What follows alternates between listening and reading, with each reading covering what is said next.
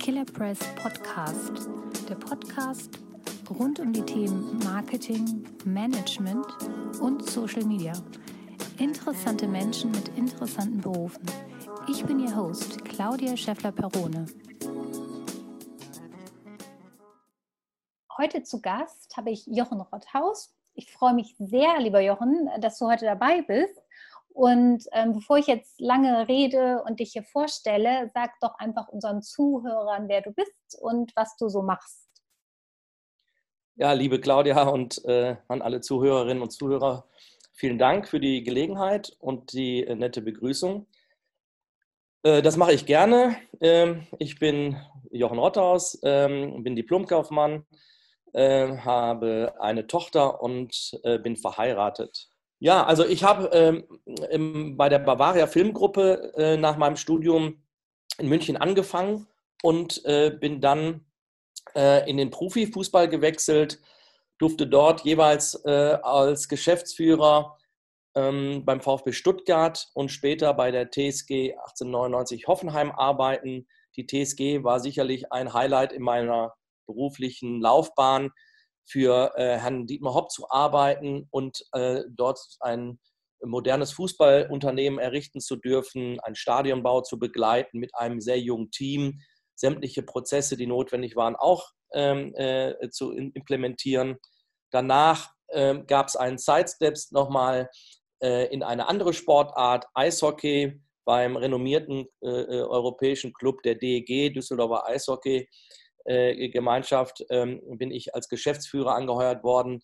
Ähm, es war ein Sanierungsfall und wir haben dann eigentlich auch in der kurzen Zeit für Furore gesorgt, wirtschaftlich, aber auch sportlich, bis ich dann ähm, ein Angebot von Bayer Leverkusen bekommen habe. Ich komme ja hier aus der Gegend und der Wechsel auch von Hoffenheim nach acht Jahren war auch familiär bedingt. Und äh, nach dem Eishockey kam dann die Station Bayer 04 Leverkusen, wo ich als Direktor für Marketing und Kommunikation arbeiten durfte und auch Mitglied der Geschäftsleitung war und dort fast fünf Jahre ähm, verbracht habe, bis Ende des letzten Jahres und ich mich dann äh, entschieden habe und meiner, eigentlich meiner auch immer wachsenden Sehnsucht nachgegeben habe, um nochmal etwas anderes zu tun, mich um andere Dinge zu kümmern, mich mit anderen Themen zu beschäftigen, meine langjährige Erfahrung einzubringen und bin jetzt, wenn man so will, seit 1. Januar freier Berater, habe drei Mandate, für die ich in unterschiedlichen äh, Branchen und unterschiedlichen Bereichen, auch unterschiedliche Märkte, äh, die ich unterstütze und äh, fühle mich da eigentlich sehr wohl. Ja, das ist ja ein sehr spannender Lebenslauf, den du so hast und auch eine spannende Aufgabe, die du jetzt im Moment bekleidest. Ich finde ja immer so, ähm, ich sag mal, wenn man dann so aus dem klassischen Berufsverhältnis in die Selbstständigkeit wechselt, dann ist das ja auf jeden Fall immer ein großer Sprung. Auf jeden Fall. Also ähm, äh, viele haben das als mutig bezeichnet und machen wir uns nichts vor. Äh, ich, ich kenne auch ganz wenige, die äh, mich nicht irgendwie komisch angeschaut haben, weil für die ist natürlich diese Faszination Profifußball, Profisport, der Glamour der Fußball-Bundesliga, sondern immer ganz vorne dabei zu sein zu dürfen und ähm, in so einer exponierten Welt arbeiten zu dürfen, ist für viele natürlich auch schon ein kleiner Traum. Aber wenn man das fast 20 Jahre gemacht hat, wie alles im Leben, relativiert sich das. Es ist aber in der Tat hochspannend. Aber mich hat einfach auch da äh, wieder das Neue gereizt. Und das macht auch meinen Lebenslauf aus, dass ich ähm, dann immer wieder nach Jahren versuche, äh, wieder woanders anzufangen und auch Dinge wieder neu zu entwickeln. Wenn alles mal auf einem hohen Punkt ist und läuft, dann ist es natürlich auch schön, aber mich reizt auch wieder aus wenig viel zu machen und ähm, ich habe es keinen Tag bereut. Ich verfolge das. Ich bin nach wie vor leidenschaftlicher Fußballfan und Sportfan, aber äh, ich bin auch sehr happy, wirklich jeden Tag mit meiner neuen Rolle. Aber es ist selbstständig für einen selber zu arbeiten, selber Rechnung zu schreiben. Ähm, es ist was anderes, wenn man es vor allem 20 Jahre lang äh, nicht gewohnt ist. Also da schaut man sich schon mal mittags, wenn man eine Stunde irgendwie Zeit hat, schaut man sich schon mal links und rechts um, äh, ob das alles so korrekt ist. Ja, ich meine, klar, also ich, glaube, das kann jeder Selbstständiger von sich sagen. Also das ist schon, erstmal ist es anfangs ist es eine, ähm, ungewohnte Atmosphäre, sage ich jetzt auch mal. Aber später ähm, möchte man das nicht missen. Wobei ich glaube, es gibt immer zwei Typen. Es gibt den einen Typ, der einfach dafür geboren ist, selbstständig zu sein auf ewig. Und es gibt halt Menschen, die ähm, mit der Selbstständigkeit das ausprobieren und sagen, das bin ich nicht und äh, ich muss dann doch wieder was anderes machen. Also was ich besonders äh, spannend finde, ist ja, dass du dich, also man sagt ja sowieso immer, ne, man soll gehen, wenn es am schönsten ist. Und das hast du ja letztendlich getan auf deinem Hochpunkt, wo du gesagt hast, so jetzt muss ich auch mal was anderes machen. Und ähm, bei dir ist es natürlich, was ich sehr spannend finde, ist ja, dass du äh, ganz klassisch auch als, sage ich jetzt mal, Trainee angefangen hast. Also du hast dich wirklich in deine ganzen Positionen reingearbeitet und hochgearbeitet. Und ähm, was würdest du sagen, ähm, wie hat dich das geprägt? Also es ist natürlich immer sehr hilfreich, wenn du, ja, hört, sich, hört sich komisch an, unten anfängst. Aber ähm, äh, wenn, du, wenn du die Geschäftsprozesse und wenn du den Kern eines Unternehmens wirklich von äh, verschiedenen Blickrichtungen aus äh, erfahren und erlernen kannst. Und mir hat das unheimlich geholfen, ähm, äh, damals bei der Bavaria Filmgruppe in München wirklich als erster Trainee anfangen zu dürfen, sämtliche Unternehmensbereiche äh, zu durchlaufen, um auch dann, ich sag mal, das große Ganze besser zu verstehen und später, ich bin ja relativ zeitnah auch Prokurist geworden und auch dort in die Geschäftsleitung aufgestiegen nach kurzer Zeit. Mir hat das im Management ähm, sehr geholfen, auch in der Führung, auch im Verständnis von vielen verschiedenen Berufsgruppen, weil äh, auch wie ein Fußball, ein Profiklub hast du ja nicht nur ein Segment, sondern du hast ja auch bei der Bavaria Film unheimlich viele Tochterunternehmen, viele Facetten der Film- und Fernsehproduktion. Und ähm, insofern war das ein idealer Einstieg, dort wirklich von, von unten sich hochzuarbeiten. Das klingt immer so ein bisschen mehr nach Pathos, aber so war es auch. Äh, sehr hilfreich, hast du vollkommen recht. Also ich finde, das klingt absolut, ähm, ja, also sag mal, verständnisvoll, sage ich jetzt mal, weil im Grunde genommen, ich äh, kenne das auch so und ich finde auch, wenn du bestimmte Aufgaben erledigt hast, wenn du weißt, was das bedeutet, auch wie lange man für bestimmte Tätigkeiten braucht und dann kannst du auch viel besser die Menschen verstehen, die später diese Position einnehmen. Also ich finde das schon sehr wertvoll. In der Tat, also vor allem als Führungskraft und als, also von, von, als Führungspersönlichkeit ist es natürlich auch immer einfacher, wenn du, ja, wenn du auch, sag mal, Vorgaben machst, wenn du Ziele gibst und wenn du selber, ähm, äh, sag mal, Ansprüche stellst, äh, auch an dein Team, ähm, musst du natürlich auch ein Verständnis entwickeln, äh, ist sowas möglich. Und vor allem nochmal, es ist wie ein Trainer, der unterschiedliche Persönlichkeiten als Spieler unter einen Hut in ein Team äh, äh, sag mal, gießen muss, so hast du das natürlich hier. Und du tust dich einfach leichter, finde ich immer, das hat mir geholfen, wenn du auch dich in die Person reinversetzen kannst. Und äh, ähm, das ist gerade bei einem so, sag mal, äh, ja, verschiedenartig aufgestellten Unternehmen, wie damals die Film, Bavaria Film, aber auch ein Fußballverein, ist es äh, absolut ähm, hilfreich, um dort auch so gut zu führen und vorbildlich zu führen, ja? Also um einfach ähm, Vorbild zu sein und äh, nicht einfach nur zu, zu Befehle zu erteilen, gibt es heute eh nicht mehr, aber und dann sagen, mach das bitte, setz das um und wer es nicht schafft, dann kommt halt der Nächste. Äh, sowas war nie mein Thema. Du bist ja, also ich sag mal, äh, du bist ja, also das Thema Marketing ist dir ja sozusagen ähm, schon in die Wiege gelegt worden. Ich habe ja irgendwann mal einen alten Artikel gelesen, dass ähm, da stand drin, da hatte der Reporter geschrieben, ähm, der Herr Rothauser kann alles verkaufen. Ähm, und ich fand das ganz witzig. Ähm, wir kennen uns ja auch schon eine Weile und das kann ich bestätigen.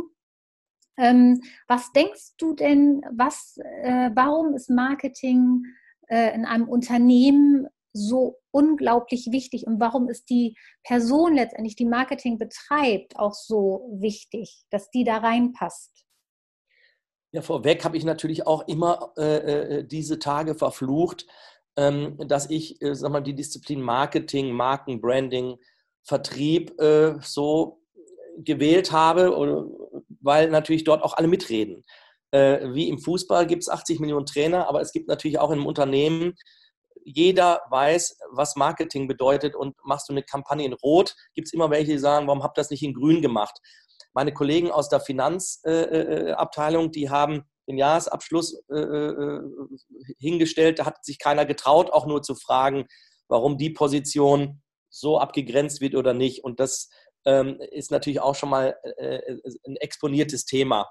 Dennoch, glaub, also dennoch ist, ist, ist es elementar für mich wichtig, weil, weil du die Chance hast, dein Unternehmen, deine Marke einfach so zu inszenieren und somit mit Emotionalität zu, zu äh, versehen, dass draußen die Menschen ein gutes Gefühl haben. Also mich, mich, mir ist es auch ein bisschen in die Wiege gelegt, hast du recht, diese Begeisterungsfähigkeit und die, die, dieses Gehen, äh, ja, Dinge zu inszenieren, äh, zu, zu, zu Begeisterung zu wecken, ähm, das, das fasziniert mich. Und ich glaube, dass da eben auch nur gewisse Personen für Marketing, für Branding in Frage kommen. Du musst vor allem die Fähigkeit haben, die, deinen Kunden und die Menschen, mit, an die du was verkaufen möchtest, zu lieben, ja, im wahrsten Sinne des Wortes, die zu verstehen. Und du musst dieses, dieses Gefühl, wenn du ein Produkt oder eine Dienstleistung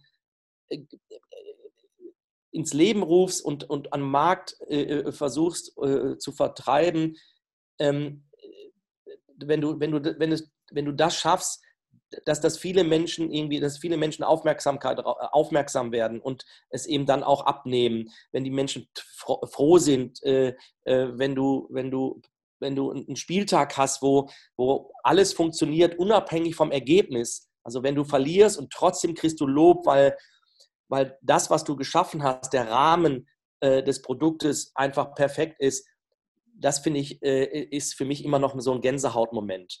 Und generell Gänsehautmomente zu implementieren, zu initiieren, das hat mich jahrelang und mein Leben lang quasi immer fasziniert und das ist meine große Stärke.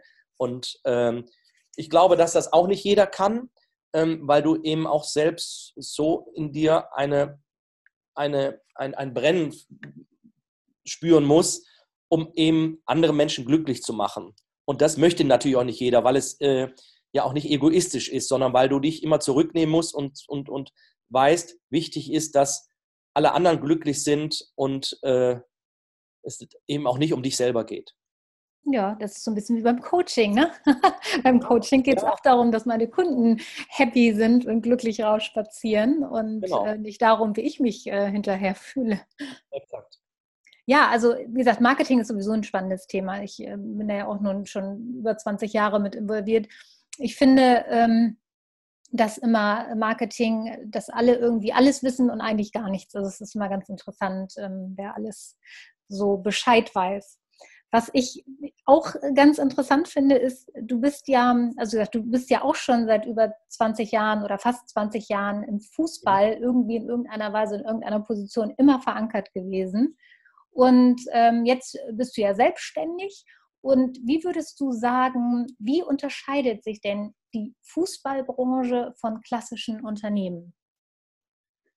Das ist eine gute Frage und da habe ich zahlreiche Vorträge halten dürfen und viele andere meiner Kollegen eben auch. Das ist immer die Parallelität von Wirtschaft und Sport, Profisport oder die Unterschiede. Naja, also wenn man mal ganz ehrlich ist, das, was im Profisport, Profifußball passiert, ist natürlich teilweise auch irrational. Du hast es gerade angesprochen. Ähm, wenn du also ein Spiel verlierst oder zweimal hintereinander verlierst, dann ist sämtliche Marketingstrategie, sämtliche Bemühungen ähm, sind eigentlich dahin, weil es sich so ähm, konzentriert eben auf diesen, diesen Ergebnissport. Und du merkst es ja auch, ich habe es immer bei Vorträgen spaßhaft, spaßhaft äh, äh, äh, gesagt, wenn du dann nach einem Sieg dir die Welt am Sonntag und ein Croissant an, an, beim Bäcker holst, dann wird, fällt dir die Bäckerin oder Verkäuferin um den Arm.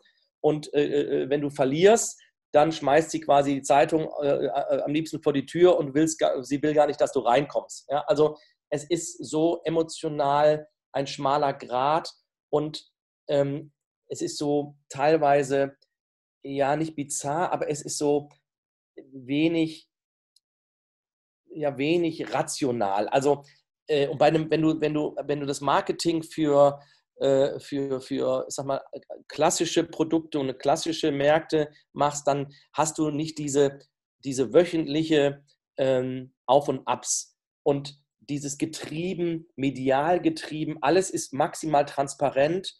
Jede Handlung, die du machst, wenn du ein neues Trikot launchst oder wenn du Ticketingpreise äh, äh, äh neu verkündest oder Spieler verpflichtest und so weiter. Da ist alles transparent. Überall gibt es Medien, die das aufgreifen, die das zerpflücken, die das loben, die das, die das kritisieren. Und äh, du hast also, äh, dieses Hamsterrad ist schon extrem. Nicht nur von innen getrieben, sondern eben auch von außen.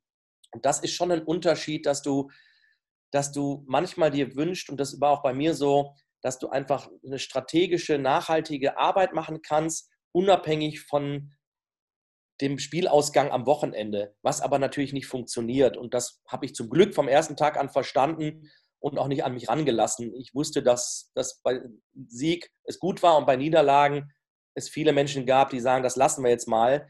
Äh, wir haben Wichtigeres zu tun, wir müssen erstmal Tore schießen. Und das ist schon ein Unterschied, finde ich, zur freien Wirtschaft. Und was ich jetzt hier sehe bei meinen Mandanten, ähm, da ist dieses, diese aufgeregte, aber sympathische Emotionalität, dieses Up and Down ist nicht so. Also wenn wir einen Kunden gewinnen und wenn wir einen guten Kundentermin haben und Umsätze machen, dann ist das sehr schön, da freut sich auch jeder. Und umgekehrt, wenn wir auch einen Kunden verlieren, ist es bitter, aber es ist nicht in diesen Ausprägungen so, weißt du, so hoch. Und das äh, finde ich, hier, ist, hier ist, hast du mehr, etwas mehr Ruhe äh, und Besonnenheit äh, bei der täglichen Arbeit. Ja, das macht. Schwierig äh, zu erklären. Nee, aber äh, das macht schon Sinn. Also, ich meine, Fußball ist sowieso ein sehr emotionaler Sport mhm. in allen Ländern der Welt. Ne? Also, da wird natürlich, also ich, das ist genau das, das Thema im Grunde genommen. Wenn ich, wenn du hast ja gerade äh, gesagt, dass ähm, du mal gut äh, sozusagen behandelt wirst und mal eben gleichbleibend beschlecht ähm, wenn es mal nicht so gut läuft mit der Mannschaft. Und das ist ja im Fußball sowieso mehr, glaube ich, als vielleicht in anderen Sportarten, ob das jetzt der Trainer ist. Es ist ja ähm, es wird ja alles offengelegt. Das heißt, auch bei dir, du hast irgendwie einen Jobwechsel, wird ja automatisch überall in jeder Pressemitteilung ähm, wird darüber geredet, was macht er, ähm, warum wechselt er den Job. Das hast du ja in anderen Bereichen weniger, außer natürlich, du sitzt ganz weit oben von einem, von einem richtig großen Konzern. Aber ähm, ich glaube, in dieser Branche ist das ja doch schon ein bisschen anders geprägt und wie wir ja schon festgestellt haben, emotionaler. Was würdest du denn sagen, ähm, bräuchte man wirklich, um überhaupt in dieser Branche wie Fußball äh, erfolgreich zu sein? Also um da sozusagen, dass da weiter nach oben kommen zu können und da überhaupt mitschwimmen zu dürfen? Naja, erstmal ist es natürlich diese, was wir gerade besprochen haben und festgestellt haben, diese Faszination, diese Emotionalität, diese Transparenz, das ist natürlich auch, muss man sagen, ein Traumjob. Ähm, also das ist ja auch das, was man liebt. Am Ende äh, ist vielleicht noch wichtig zu sagen, ähm, dass man verstehen muss, dass in einem Profifußballclub meiner Meinung nach alle Abteilungen Dienstleister für die Mannschaft sind. Also das, was auf dem grünen Rasen passiert, das, was diese sogenannte Abteilung Sport verlangt und auch an Output liefert, nämlich das Kerngeschäft, ähm, das ist das A und O und nur darum geht es. Und alle anderen sind quasi Zuarbeiter. Und das ist vielleicht auch für manche schwierig, weil sie ja immer noch auch Sehnsüchte haben. Ja gut, der Sportdirektor ist A, aber ich bin Direktor für was weiß ich. Und äh, ich habe mit Sicherheit hier genauso viel zu sagen. Also, oder also das ist von der, auch von den Befindlichkeiten. Aber wenn man ehrlich ist, dann ist doch das, was dort unten in der Kabine passiert, das A und O, weil das ist der Treiber. Das kann man natürlich auch sagen, ja, ohne eine Buchhalterin würde der sein Gehalt nicht bekommen. Das ist immer diese, diese äh, äh, Gretchenfrage, Henne-Ei-Frage. Aber ich bin nach wie vor der Meinung, das hat mir sehr, sehr viel geholfen. Das Verständnis, dass ich mich wirklich als absoluter Dienstleister verstanden habe, auch in der Zeit, wo ich bei Hoffenheim als Geschäftsführer das, der oberste Boss war sozusagen. Über mir war natürlich der Gesellschafter, der Herr Hopp, aber operativ war ich auch dem Trainer vorgesetzt, allen Sportdirektoren, ich habe die Verträge von denen unterschrieben. Aber in meinem Gefühl, in meinem täglichen Miteinander haben die quasi auch mit den Ton angegeben. Und das musst du schon einordnen können. Da musst du schon eine Fähigkeit auch haben, eine Mentalität haben, um das zuzulassen, weil nur darum geht es. Es geht ja letztendlich, wie wir auch nochmal gerade betont haben, nur um diese drei Punkte, um diesen sportlichen Erfolg. Und das alles andere ist natürlich Zusatz. Dann vermarktest du besser, dann, dann ist die Marke für dich auch, sag mal, äh, einfacher zu führen. Ähm, aber ich will nur noch, ne, ich möchte es nur noch mal so ein bisschen plakativ machen. In anderen Unternehmungen ist eine Gleichberechtigung viel stärker akzentuiert und gelebt. Da würde der Vorstand Entwicklung und der Vorstand, Vorstand Vertrieb oder Vorstand Finanzen, da gibt es nicht so diese, dieses starke Gefälle. Meiner Meinung nach. Das kann auch falsch sein, aber das ist so, was ich erfahren habe. Und ich glaube, um auf deine Frage jetzt äh, einzugehen und zurückzukommen, was man braucht, ich bin ja da auch reinge, reingepoltert. Nach der Bavaria habe ich ein Angebot bekommen, habe ich Gespräche beim VfB Stuttgart geführt, werde ich mich nie, werde ich nie vergessen mit den, den Gesellschaftern. Plötzlich kam Felix Magath auf in Badeschlappen da rein. Da musste ich wieder mitten im Gespräch eine Stunde einfach warten, weil der was Wichtiges hatte. Das hätte es auch so nicht gegeben, so in einem Vorstellungsgespräch oder Präsentation beim Aufsichtsrat. Da waren alle Unternehmenslenker dann da beim VfB. und dann kam der Trainer rein, musste ich erst wieder gehen.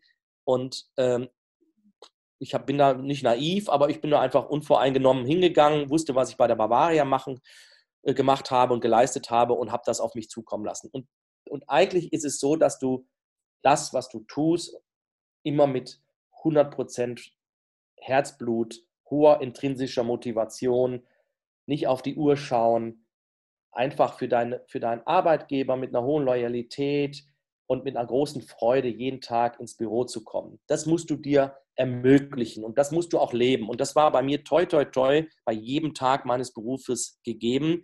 Ich habe immer alles geliebt, was ich machen durfte, auch mal Stress gehabt, aber im Großen und Ganzen, glaube ich, brauchst du schon so dieses, diese, dieses, dieses Service gehen und diese, auch die, die, die, die, die Leidensfähigkeit. Du arbeitest ja nicht fünf Stunden, äh, fünf Tage, nur acht Stunden, sondern du musst bereit sein, auch als junger Mensch, das habe ich auch bei der Bavaria, immer mehr zu geben. Du musst in deine Karriere, in deinen Lebenslauf investieren. Wenn du auf die Uhr schaust und wenn du abrechnest, wenn du, ich weiß nicht, ich glaube, die neue Generation, die schaut, die versucht mehr so eine Balance hinzubekommen. Das hat es bei mir alles nicht gegeben. Ich war auch schon früher, klingt komisch, aber immer sechs Tage im Büro, weil es mich hingezogen hat, weil ich weil ich gebrannt habe und weil ich immer versucht habe zu investieren, aber ich habe nie gefragt, kriege ich das mal zurück, sondern ich bin getrieben worden durch die Arbeit, durch meine, durch die Leidenschaft, dort überhaupt mitmachen zu dürfen. Und ich glaube, dass das, äh, äh, je nachdem, auf welcher Position du bist und in welchem Segment, wenn du Vertrieb machst, wenn du Marketing machst, dann musst du deine Kunden, da musst du das Produkt so im Herzen haben. Und ich wiederhole mich, meine Fähigkeit und meine Stärke ist, dass ich, dass ich erst dann glücklich war, wenn andere glücklich waren. Also der Kunde, der den Glanz in den Augen, dass es ihm gut geht, dass er für sein Geld was Faires bekommen hat, das hat mich getrieben bis heute. Und ähm, ich gucke auch heute nicht auf eine Uhr, obwohl ich nur gewisse Tage abrechne, äh, ob ich jetzt einen Tag mehr mache oder so. Das werde ich nie rausbekommen bei mir. Da bin ich äh, leider, äh, ich sag mal, in meiner Ich-AG sehr ineffizient. Ja, aber ich glaube, da ist man so ein Typ oder man ist kein äh, Typ, genau. der so ist. Also halt das oder hat man nicht. Also ja, genau. Also ich glaub, Chef hat gesagt, ich habe ein Service gehen, das gibt's, kann man nicht lernen. Ja, das stimmt. Aber ich glaube, das ist auch, also wie gesagt, ich äh, kenne das auch aus meiner Zeit ähm, und ähm, bin auch nach wie vor so.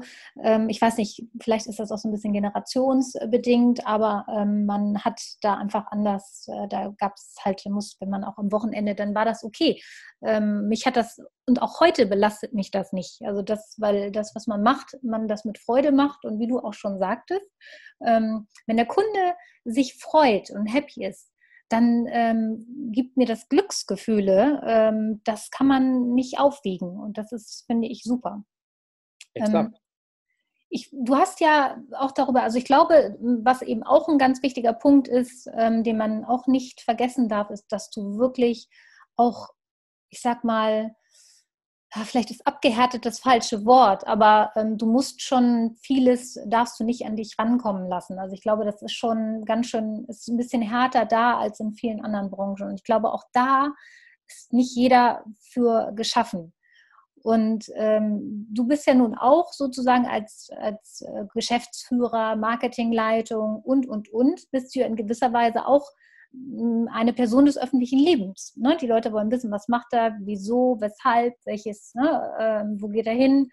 Ähm, was würdest du denn sagen, wie wichtig empfindest du Personal Branding bei Personen des öffentlichen Lebens und auch bei Führungskräften? Weil heutzutage äh, es sind ja viele Umfragen, es gibt ja viele Statistiken, die beweisen, dass die Menschen sich emotional viel stärker für Produkte oder Vereine oder ähnliches interessieren, wenn die Personen, die da oben stehen, ähm, ihnen sympathisch oder wenn man sie überhaupt sieht.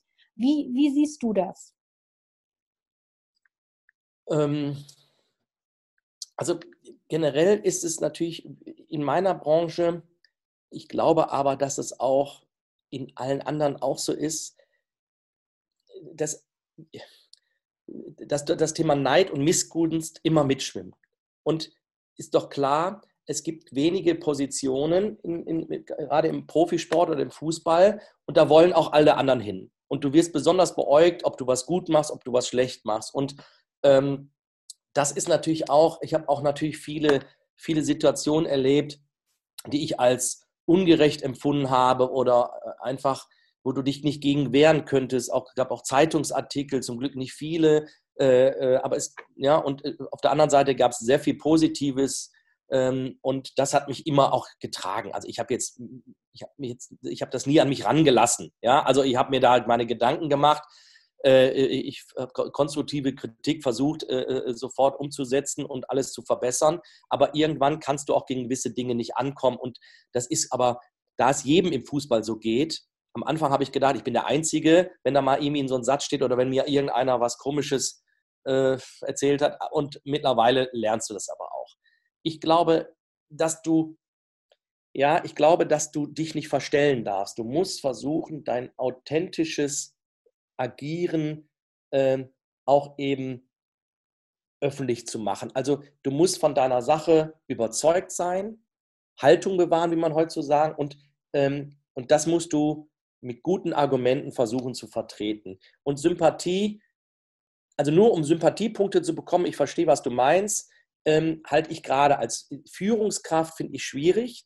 Ich finde, sondern ich finde, du musst transparent, nachvollziehbar äh, vorgehen und musst darüber es schaffen, ja, eine Akzeptanz zu bekommen. Ich glaube, wenn es nur um Vermarktung geht und wenn du äh, wie heute immer mehr die Möglichkeiten auch der digitalen Plattform nutzt, um ja, tu Gutes und rede drüber, was ich ja sinnvoll finde und Storytelling und so weiter, das finde ich schon positiv, aber es darf sich nicht, äh, es, es, also die Hülle darf nicht immer größer werden und im Kern ist nachher nichts mehr. Und ähm, ich, ich habe da eh, ich, ich bin da eh nicht so vorgegangen. Ich bin nicht so, ich bin nicht professionell Stein für Stein und äh, in, in, auch vor allem in der, in der, in der, der Ich-Vermarktung vorgegangen. Aber ähm, was mir immer geholfen hat, ist, und das, das, ich, das kann ich auch von, von Job zu Job, habe ich das nie abschütteln können. Ich bin so, wie ich bin. Ja, ich hab, bin ein extrovertierter Mensch. Äh, ich habe so viel glücklicherweise Menschen einstellen dürfen. Äh, wenn ich mal zurückblicke, von denen, ich habe, glaube ich, zwischen 80 und 100 Menschen einstellen dürfen. Ähm, viele sind in der Bundesliga in führenden, leitenden Funktionen, mit denen ich heute fast täglich telefoniere. Äh, äh, aus denen ist fast äh, aus jedem was geworden. Und die haben alle von mir was mitgenommen und gleichzeitig ein großes Talent gehabt. Und das sind so, so, so Dinge, die du nicht mit nur ich, ich äh, äh PR machen kannst ja, oder Eigen-PR hinbekommst, sondern du musst da einfach sehr, sehr glaubwürdig und authentisch sein. Wohl dem heutzutage Führungskräfte natürlich immer stärker auch im Fokus steht und auch die, die, die, die, der Führungsstil, die Kultur eines Unternehmens entscheidend ist, gerade bei den jungen Leuten, ob sie dich als Arbeitgeber befürworten. Und, und da finde ich, ähm, äh, ist ein extremer Wandel. Also immer mehr Unternehmen legen ja auch Kulturen äh, transparent äh, um. Und ich habe natürlich auch noch die alte Führungsgarde von Gesellschaftern, von Chefs mitbekommen, die würde ich sagen, die würden heute kläglich scheitern. Also ähm, sich nur über Bürogröße und über Dienstwegen zu definieren oder über die Anzahl der Assistentinnen im Vorzimmer. Äh, ich glaube, dass das heute immer weniger wird, zum Glück, und dass es eine andere Kultur des mehr Miteinander im Team gibt und einer hat halt eine Entscheidung, äh, die er treffen muss fürs Team.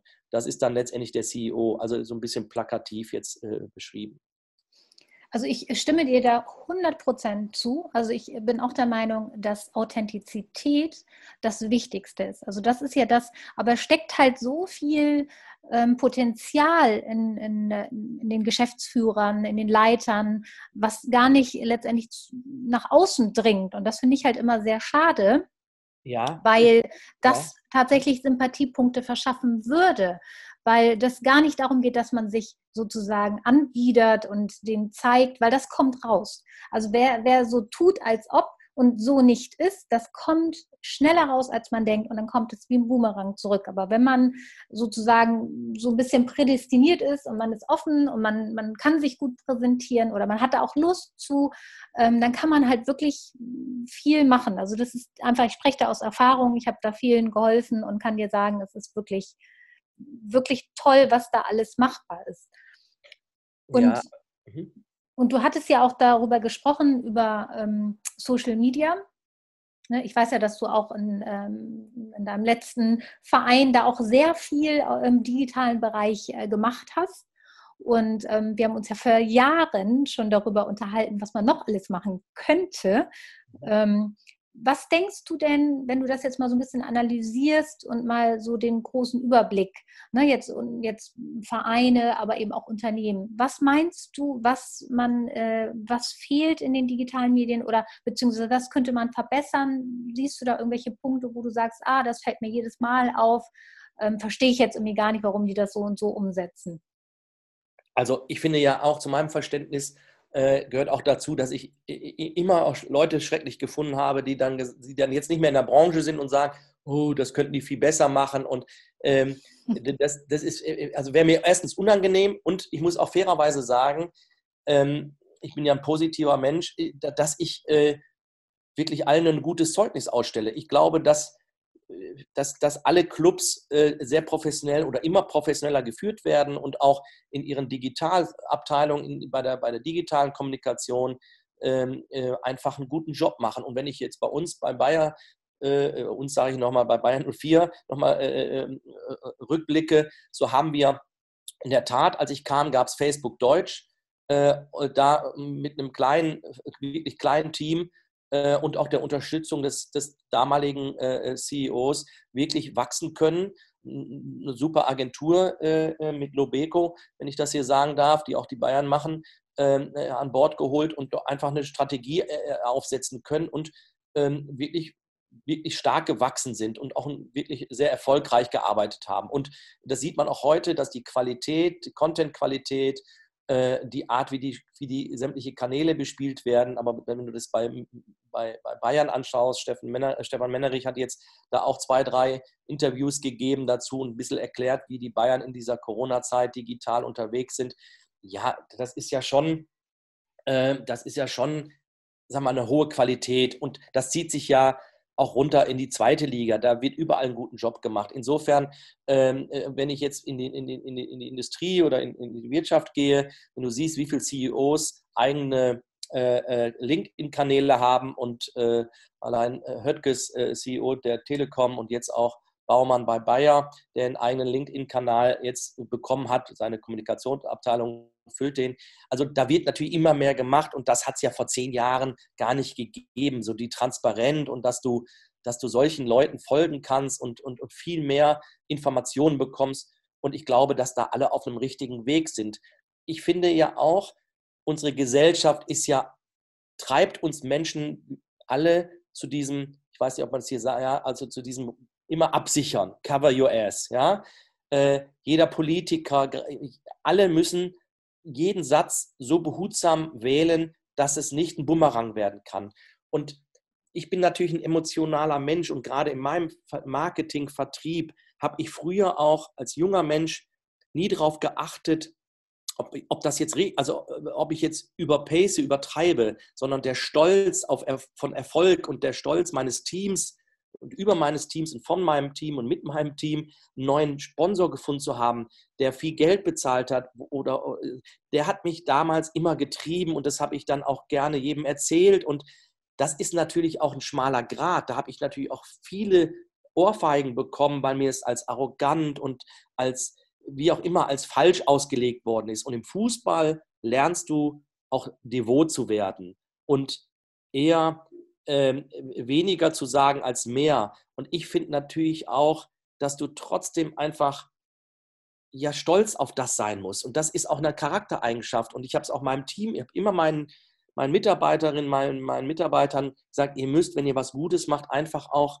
müsst ihr mal durchatmen, stolz sein, macht eine Flasche auf, trinkt eine Apfelschorle, ja, und freut euch, weil wenn wir diesen Stolz und diese Freude nicht mehr haben, weil wenn wir Niederlagen haben, weinen wir ja auch das treibt uns. Und das wird in der Gesellschaft ja immer weniger. Also du darfst ja auch über gute Sachen, ich weiß nicht, ob du nachvollziehen kannst, was ich jetzt hier so philosophiere, aber äh, deswegen ist es auch, das Potenzial ist gar nicht so richtig ausgeschöpft, weil ich viel mehr wissen möchte gerne, was es für gute Dinge gibt.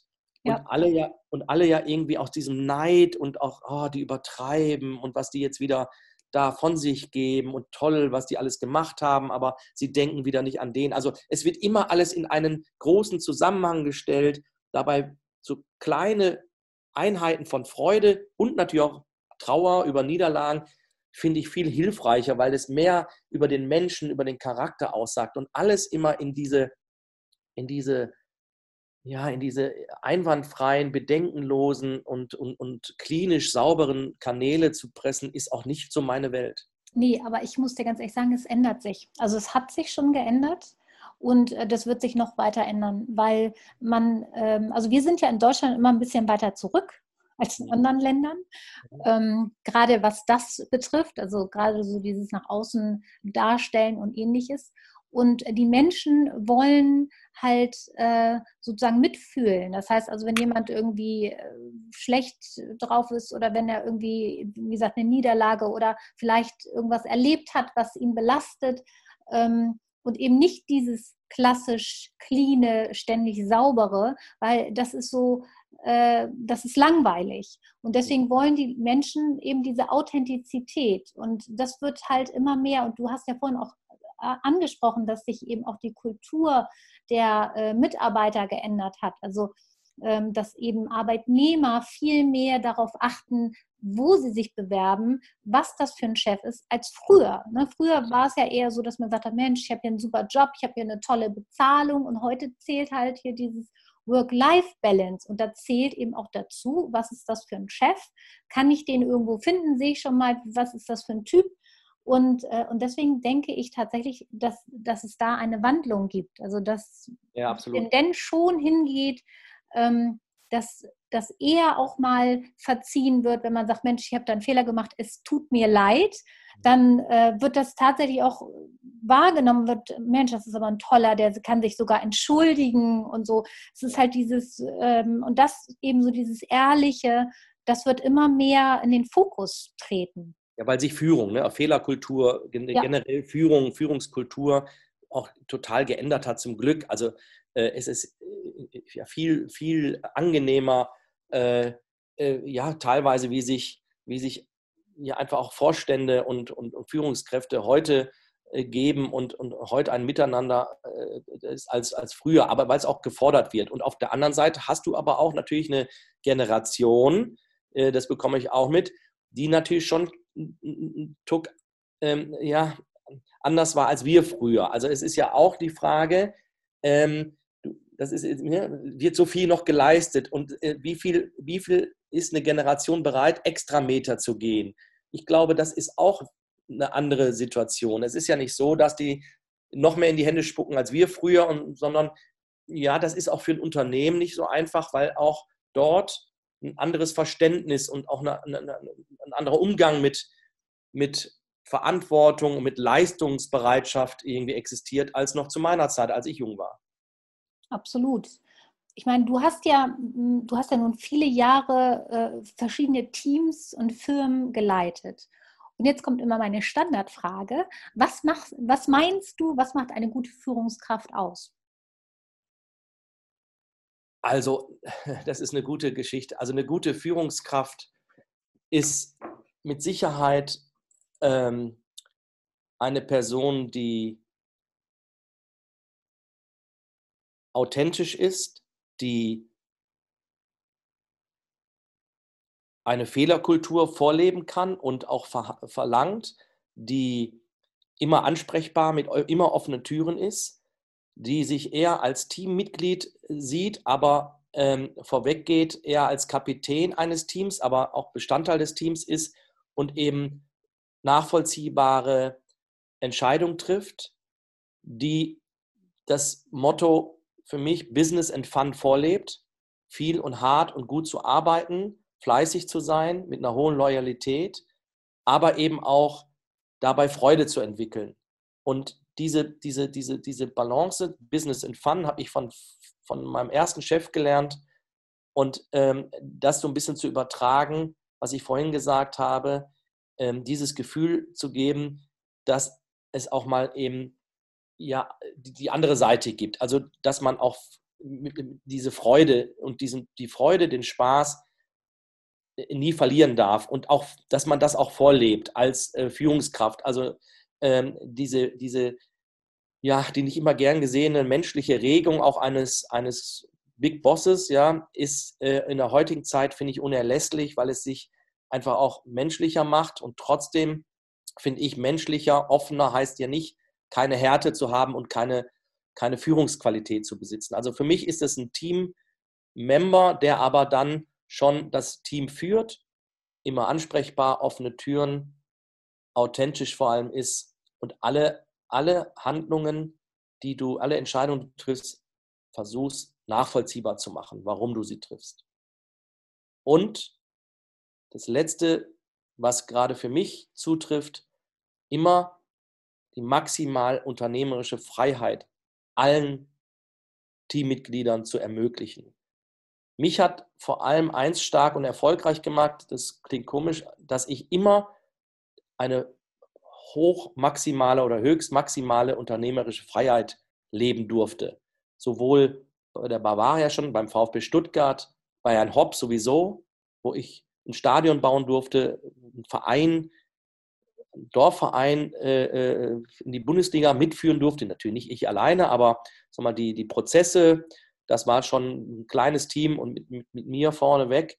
Und da habe ich auch eine hohe unternehmerische äh, Freiheit bekommen, äh, bei Bayer Leverkusen auch als, äh, sag mal, einer, ein Member der Geschäftsleitung. Da bin ich nicht kontrolliert worden, was ich morgens und abends mache und warum ich das tue. Also, und das finde ich schon, äh, habe ich immer auch weitergegeben an mein Team, auch an junge Leute, ähm, die damit gelernt haben, umzugehen, frühe, frühe Freiheit zu haben, Dinge äh, auszuprobieren und eben auch Fehler machen zu dürfen. Das ist für mich jetzt mal so aus dem Bauch heraus, was mein Bild von einer guten Führungskraft Absolut. Das hört sich auch äh, das auch absolut sehr schlüssig. Und ähm, ich finde, ähm, wenn du diese Freiheiten gibst, dann gibst du den Menschen das Potenzial an die Hand, sich selber zu entwickeln und Kreativität zu entwickeln. Also dieses ähm, schränkst du das alles ein durch Kontrolle, durch, äh, durch exakte Aufgabenübermittlung, dass es auch ja so, also dieses Delegieren, aber eigentlich nicht loslassen können, ähm, dann wirst du niemals das Potenzial deiner Mitarbeiter richtig kennenlernen. Exakt.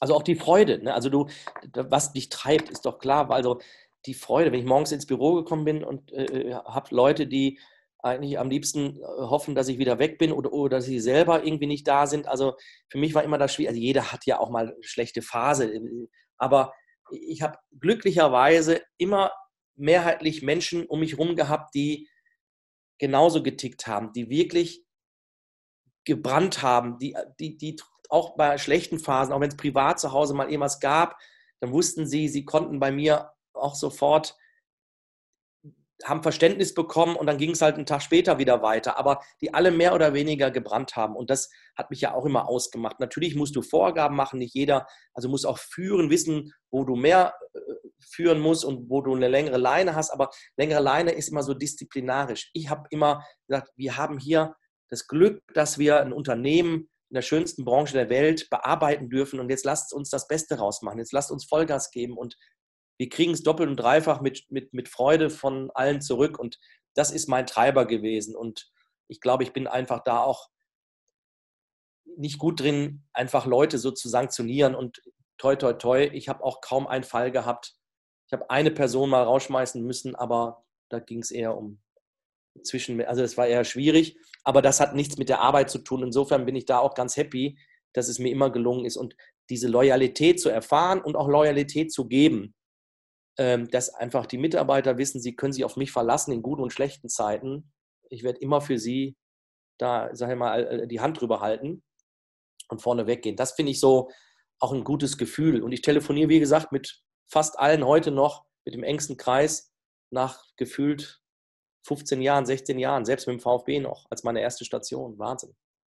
Ja, aber ich sag mal, das ist ja das Menschliche letztendlich, was, was eben diese Authentizität mögen, an dir also, ausmacht. Ne? Ja. Also das ähm, natürlich, ich meine, muss man das mögen, aber ich sag mal, im Grunde genommen äh, denke ich, dass die Menschen grundsätzlich besser mit jemandem zurechtkommen, der so ist, wie er ist und ähm, die Möglichkeit gibt, wenn jemand die Möglichkeit gerne haben möchte, ähm, als so diese ganz alte Führungsebene, die, die ich auch noch kenne. Äh, das war da ja. doch ein bisschen anders. Schrecklich. Ja. Das waren, nur, das waren, auch vor allem ja nur Männer. Äh, ja. ja. Mhm. Das ist ja auch nochmal, äh, also wieder können wir einen eigenen Podcast drüber machen. Ich bin ja nicht nur verzweifelt, sondern äh, da, da, machen, ist, da machen wir Männer ja alle einen Fehler. Ja, also äh, ich, ich habe immer mehr mit Frauen zusammengearbeitet äh, und stelle es jetzt auch wieder hier im Unternehmen fest. Die leitenden Angestellten, die ich hier beraten darf, äh, sind zwei Damen darunter. Ja, es ist, es hat einfach auch nochmal eine andere Dimension. Es ist, äh, und das, dieses, auch das ist ja ein Potenzial, was auch im Fußball, es gibt ja keine Fehlt. einzige. Ja, das darf ja nicht sagen. Da wirst ja, da wirst ja, da wirst ja erschossen. Wenn ich einen Vorschlag mache, lass uns doch mal in die Geschäftsleitung Frau mit, also die werden gucken mich Augen an, ja, äh, die würden mir am liebsten die Blicke, die möchtest du nicht erleben. Aber nein, das ist jetzt auch, Überspitzt, nein, aber ich, du, ich meine, ich habe ja nun auch lange Zeit in der Branche äh, zu tun gehabt. Und es ist, also ah. in Deutschland ist es ja wirklich eher so, dass Frauen super wenig im Fußball gesehen werden. In anderen Ländern, also zum Beispiel Italien, ist es ganz und gar nicht so. Also da sind die Frauen ähm, ob das jetzt irgendwelche Kommentatoren sind, äh, die sind da weit berühmter als, als die männlichen Kommentatoren, genauso wie irgendwelche Marketing, Marketingleiterinnen von Fußballvereinen. Also es ist mhm. schon, es ist, ich glaube, das ist so ein bisschen diese Kultur hier noch, ja. ne, ähm, wo ich hoffe, dass sich das auch bald ändern wird. Ja, generell. Also ich finde branchenübergreifend, äh, finde ich es halt einfach wichtig. Es ist für unsere Kultur wichtig, es ist für das Miteinander, für das Verständnis wichtig. Und ich glaube, dass es auch in den nächsten 20, 30 Jahren für, die, für, den, für, das, für den Erfolg eines Unternehmens, nicht nur vom Sport, evident ist, dass du anders über Führung und über Besetzung von Rollen und das Rollenverständnis generell, ja, dass du dir darüber Gedanken machst. Und da sind wir ja eigentlich, lass mal vor Corona, waren wir auf einem guten Weg. Jetzt da ist es leider wieder schwierig, ja, genau. Ja, sehr schwierig. Bitter ist auch, wie soll das gehen? Ja, also, äh, aber da haben auch wieder wenige Verständnis, die meinen, irgendwie zwei Kinder äh, zu Hause zu beschäftigen mit Schulaufgaben und gleichzeitig zehn Stunden Telekurs zu machen und äh, da, da, denkt dann man irgendwie, es würde so leicht gehen, aber das ist ja auch wieder ein Irrtum. Die, das ist, und dieses Verständnis, dieses, das glaube ich, muss noch ein bisschen aufgekratzt werden und äh, aber auch da sind wir hoffentlich auf einem guten Weg. Das ist doch schon mal ein äh, sehr, sehr gutes ähm, Abschlussplädoyer, würde ich jetzt noch was sagen. Ähm, letzte Frage noch. Mhm. Was wünschst du dir für die Zukunft? Äh, du meinst jetzt nicht den Weltfrieden, sondern du meinst. Nee. Also, was ich mir wünschen würde, ist ganz, ganz offen und ehrlich. Ich habe jetzt, wie du sagst, fast 20 Jahre, ein bisschen weniger, viel lernen dürfen, viele tolle Menschen kennenlernen dürfen, von vielen wirklich viel lernen dürfen, äh, selber Erfahrung gemacht und auch, würde ich sagen, das eine oder andere richtig gemacht, habe eine, ähm, äh, ein sehr großes, wirklich ausgeprägtes Netzwerk, sehr belastbares Netzwerk und meine Fähigkeiten äh, der letzten Jahre, das würde ich gerne einfach nicht verpuffen lassen, sondern das würde ich weiter einbringen, äh, Unternehmen zur Verfügung stellen, zu, zu, zu helfen, in Beratungsfunktionen, so wie ich jetzt hier heute, ich sitze ja hier beim Kunden, ähm, das macht mir unheimlich viel Spaß, wenn, wenn ich da einfach mit zwei, drei Kniffen aus meiner langen Erfahrung äh, Dinge umstellen kann und die dann, so, die dann zum Erfolg führen, äh, weil einfach der Blick hier ein anderer ist und äh, einfach mich da einzubringen als Berater. Äh, eventuell gibt es ja auch nochmal irgendwie ein Thema, was ich mitentwickeln kann. Weil mich hat ja immer als roter Faden durchgezogen, ich habe aus wenig relativ viel machen dürfen. Äh, also Dinge, äh, aus einer grünen Wiese durfte ich eine blühende Landschaft machen. Ich habe immer die Chance bekommen. Äh, und das ist so meine Stärke. Und das macht mir unheimlich viel Spaß. Und wenn das so weitergeht und ich damit auch weiterhin sag mal, meine Miete bezahlen kann, das ist aber nicht der Treiber, sondern eher der Spaß und die Freude an dieser Sache. Und es muss auch nicht immer mit Profifußball zu tun haben. Ich habe ja auch Unternehmen aus der, aus freien Wirtschaft, die Prozesse mit zu begleiten. Das macht mir Spaß. Das würde ich mir wünschen, dass das weitergeht und dass ich da einfach mich einbringen kann. Das war es schon eigentlich. Ja, ich bedanke mich ganz herzlich für das super interessante Interview. Ich äh, werde dann auch in den Show Notes noch äh, alle deine Links verlinken, LinkedIn-Profil und ähnliches. Also wenn die Zuhörer sich mit dir vernetzen wollen, was? Kein LinkedIn? Doch, LinkedIn hast doch, du. Doch, natürlich doch. Ja, äh, vielen Dank für das super, super interessante Podcast-Interview und äh, bis ganz bald. Liebe Claudia, ich habe zu danken, äh, sehr nett, wünsche dir viel Erfolg damit und auch für dich persönlich alles, alles Liebe. Auf bald. Auf bald. Killer Breath Podcast.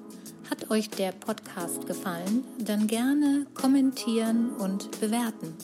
Für mehr Infos geht gerne auf meine Seite killer-press.de. Bis zum nächsten Mal.